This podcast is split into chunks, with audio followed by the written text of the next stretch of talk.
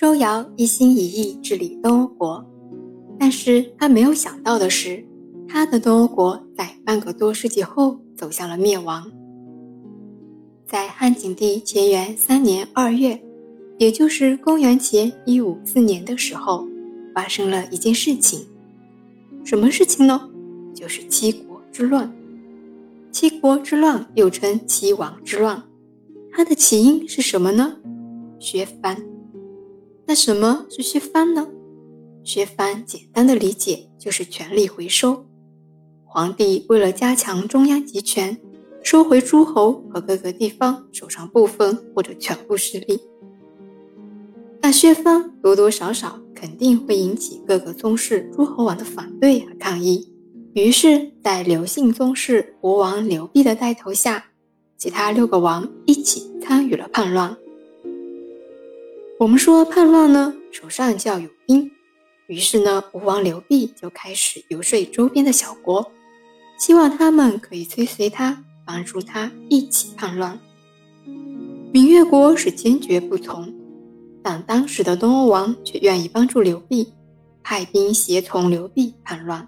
我们大家都知道啊，汉朝在汉惠帝之后，到了汉景帝手上时，社会已经非常富裕，百姓生活已经非常安定了，粮库充足，铜钱多的窗前的绳子都烂掉了，钱还在，国富兵强。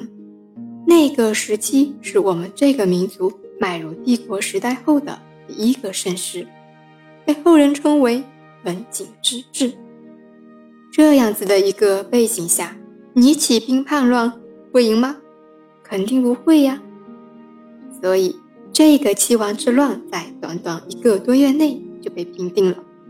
吴王刘濞被太尉周亚夫与大将军窦婴击败于当涂。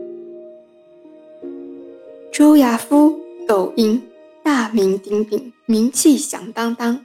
周亚夫是什么人啊？汉文帝时期就抵御过匈奴进犯的人，深得汉文帝赏识。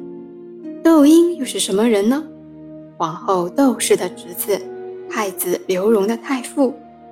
他们两个带兵平定，你刘濞是他们的对手吗？明显不是。所以刘濞兵败当涂。那当涂在什么地方呢？在江苏那边。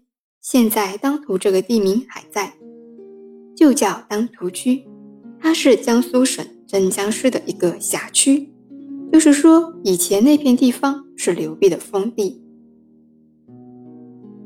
那刘濞被击败后，投奔到了东欧国，因为当时也只有东欧王愿意协助他，所以刘濞想往其他地方逃，别人也不愿意收留他。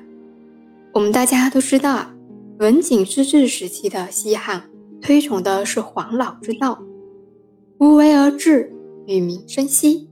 所以汉景帝也没想说要把一起协助刘濞的东欧国给灭了，没有这个想法，反而是派了一个密使游说东欧王斩杀刘濞，将功赎罪，孰轻孰重？我想听众老爷们也是心知肚明的。那东欧王肯定是答应密使的呀。于是东欧王曾父和他的弟弟曾明一起斩杀了刘濞，将功赎罪。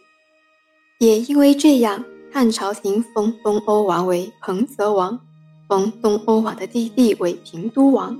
就这样，东欧国得以保全。东欧王协助吴王刘濞反叛的事情，没有导致东欧国的灭亡，却给东欧国的灭亡。埋下了种子，那是谁给这颗种子浇了水，让这颗种子发了芽呢？刘濞被东欧王斩杀后，刘辟的后人命运又是如何呢？不惑在下一集里告诉大家。